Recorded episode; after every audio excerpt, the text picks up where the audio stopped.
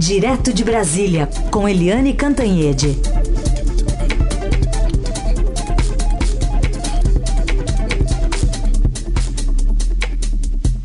Oi, Eliane, bom dia. Bom dia, Raíssa e Carolina ouvintes. Oi, Eliane, bom dia. Vou começar falando sobre a questão envolvendo a Bolívia, né? A gente é, teve a notícia da renúncia né, do presidente, da vice, dirigentes da Câmara, do Senado, deixando os cargos já. O Congresso deve decidir quem vai governar o país no momento em que todo mundo aqui, pelo menos da América do Sul, está de olho no que pode acontecer na Venezuela e as possíveis repercussões, não? Pois é, é, essa questão do, da Bolívia, ela tem uma questão forte internamente, claro, porque o Evo Morales está no poder há 13 anos e ele não foi um mau presidente. Se vocês pegarem uh, os dados da Bolívia, são bem melhores do que a média aqui do nosso continente e principalmente com, como as médias do próprio Brasil. Uhum. Por exemplo, o Brasil teve dois anos de recessão e fica patinando em crescimento de 1% ao ano. A Bolívia cresce, em média, nesses 13 anos, 4,9%, um crescimento é, maior do que não apenas na região, mas mesmo na, a nível de mundo, é um crescimento expressivo. Né? A previsão de crescimento para 2019, por exemplo, é 4%, bem maior do que o, o crescimento do Brasil. Ele também estabilizou uh, empregos, estabilizou a, a, a, política e a questão social na Bolívia e mais. Ele conseguiu, nesses anos, ter uma, uma, uma, um percentual de inclusão social bastante alto. É, as, é, organismos internacionais, vejam bem, não é um, uma coisa do governo boliviano, mas organismos internacionais apontam que a Bolívia conseguiu reduzir em 50% pelo menos a miséria no país, que continua alta, mas já foi muito pior, porque a Bolívia é o país mais pobre do, do subcontinente. Agora, isso eu falei todo lado positivo. Teve o lado negativo que é o achar que ele é o único que consegue tomar conta do país. É uma posição é, autoritária e uma posição que acaba dando com os murros na água, porque com os burros na água, por quê?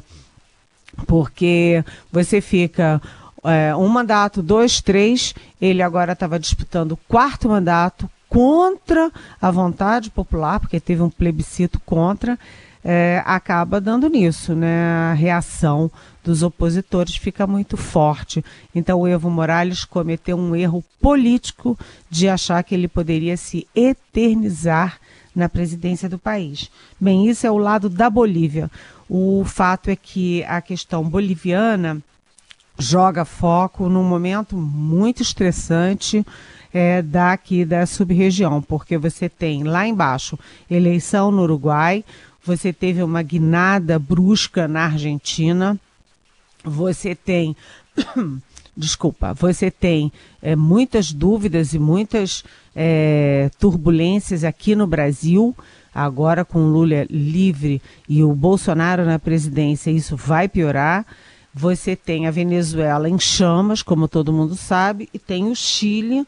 É, tem o Chile, enfim, como todo mundo sabe, também em grande efervescência, ou seja, a região que era bastante pacífica não está tão pacífica assim. E são movimentos que não é assim, uma onda de direita ou uma onda de esquerda. A direita está tirando o Lugo, o Lugo já tirou o Lugo, aliás, do Paraguai, está tirando o Evo Morales da Bolívia, mas é, na Argentina, quem está emergindo de novo é o populismo peronista que se classifica de esquerda. Grandes é, movimentos aqui, isso se reflete no Brasil, que é o maior, part... maior país, maior economia, maior população. Enfim, o mundo começa a olhar para a América do Sul.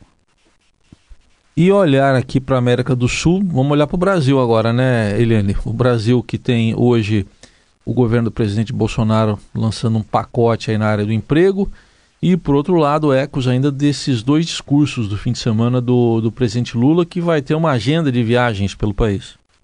Pois é, você vê, né? O, o Lula uh, sai da prisão, ele foi calculista, foi frio, ele não quis sair quando é, pôde, porque o Ministério Público Federal uh, permitia que ele saísse depois de cumprir um sexto da pena, como é, prevê a lei. Ele não quis sair porque ele quis ter essa vitória no Supremo Tribunal Federal. Ele sai com um discurso já elegendo é, os seus é, amigos e os seus inimigos, e os seus inimigos, evidentemente, são principalmente Bolsonaro e Paulo Guedes. E já está anunciado que nas caravanas o Lula vai começar por Recife, porque ele nasceu em Pernambuco, porque o Nordeste é fortemente ainda petista, é a mancha vermelha que a gente chama do país, e Pernambuco é o, o estado onde Lula e Dilma tiveram recordes de votos.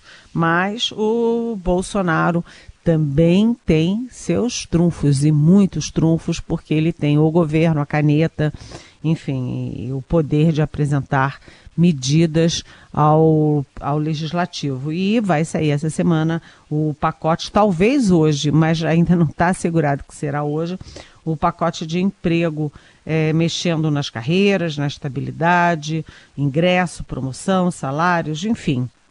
E focando no emprego dos mais jovens e dos mais velhos, acima de 55 anos. O fato é que é uma guerra muito poderosa. Eliane, eu vou aproveitar aqui para colocar um, em contexto uma pergunta do nosso ouvinte Frederico em relação a, ao contexto aqui da América do Sul. É, ele tem dúvidas como explicar isso, porque, é, diz ele, essa vai para os militares e analistas políticos. Né? Uns defendem a direita, outros a esquerda. No Chile está sendo derrubado um governo da direita, na Bolívia está sendo derrubado um governo da esquerda. Talvez o problema não seja tão simples. E aí ele perguntou o que você acha. Oi, Frederico. Não, não é nada simples. É, o que você tem é uma polarização, fica todo mundo discutindo é, direita, esquerda, direita, esquerda, inclusive aqui no Brasil, mas é, entre a direita e a esquerda há um, um grande leque de oportunidades e opções. Agora, veja bem, é, é, o que eu tinha dito aqui, né? Não é uma questão de direita e esquerda. No Chile, que é um país que parecia tão organizado, tão estável é, politicamente, socialmente, economicamente, as pessoas reclamam que essa estabilidade não atinge a questão central, que é o chamado povo, as pessoas. Então é uma estabilidade em cima do neoliberalismo puro que não atinge as necessidades da população. E no caso do Evo Morales, atinge sim, é um governo que atinge sim a inclusão social, etc., mas não satisfaz do ponto de vista institucional, já que ele quer se eternizar no poder e contrariar um próprio plebiscito. Ou seja, é complexo sim. O que a gente sabe é que precisa se discutir um meio termo entre a esquerda o neo, e o neoliberalismo puro, a direita. Isso é muito claro aqui no Brasil. Acho que o melhor exemplo é no Brasil, onde os extremos estão se confrontando e como eu escrevi ontem na minha coluna, que se chama Corredor Polonês, o centro, que se chama Centro Democrático, o Centro Progressista, fica fazendo tertúlias, papers, tudo acadêmico, né? intelectual, e não, não providencia alternativas a essa polarização tão insana. E Eliane, o Supremo ontem também foi alvo de manifestações mais uma vez, em vários pontos do país relação à prisão após condenação em segunda instância e tem propostas de emenda à Constituição lá no Congresso legalizando esse tipo de prisão. Isso aí também chama atenção nesse momento aí de enfrentamento que a gente está vivendo. Ah, com certeza, né? Você teve manifestações pró-Lula, e manifestações contra o Supremo Tribunal Federal, que embute também ser manifestação contra o Lula. E isso mostra a polarização forte do país. Agora, a gente viu o pessoal do Lula todo de vermelho, quer dizer, é um, é um um polo muito específico, é o polo do PT, o PCdoB, a CUT, os, os aliados de sempre, o MST e tal. E do outro lado, o pessoal de verde e amarelo, que se confunde muito com o bolsonarismo. Então, o que estava na rua ontem? Eram, é, ontem e anteontem, né? Enfim, nos últimos três dias você viu é, claramente o pessoal do Lula e o pessoal anti-Lula e pró-Bolsonaro. É, o que, que significa isso? Significa que a soltura do Lula tende a reforçar o bolsonarismo. Não foram manifestações é, estrondosas, aquelas manifestações é, de, históricas, não. Foram coisas mais pontuais, foram coisas menores é, nada assim espetacular, mas fica aí a dúvida. Isso foi uma foram manifestações pontuais ou isso veio para ficar?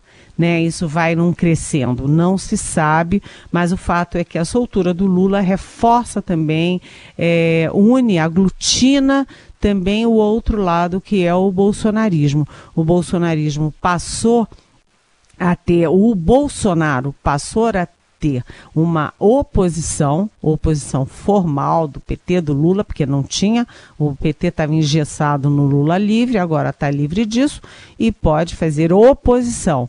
E do outro lado, é, o PT reforça a aglutinação bolsonarista. O que, que eu estou dizendo? Estou dizendo que os dois lados vão ficar, os núcleos duros vão ficar muito fortalecidos e aguerridos. E aí a gente sempre se pergunta: cadê o centro? Cadê o centro? Fazendo tertúlias.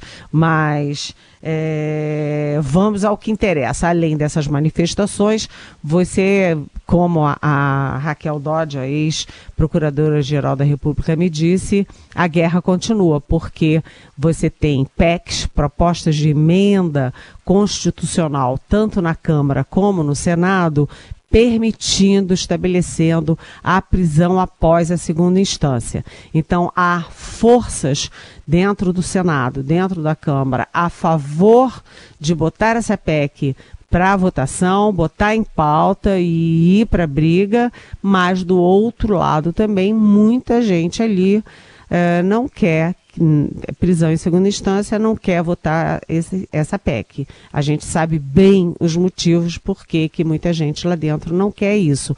Agora, o importante é que os dois comandantes, que têm muito comando sobre suas casas, principalmente o Rodrigo Maia na Câmara, eles não dão nenhum sinal de que são favoráveis à votação e à tramitação da PEC da prisão em segunda instância agora. O Rodrigo Maia alega que seria uma espécie de confronto com o Supremo, mas o que ele não quer é confusão.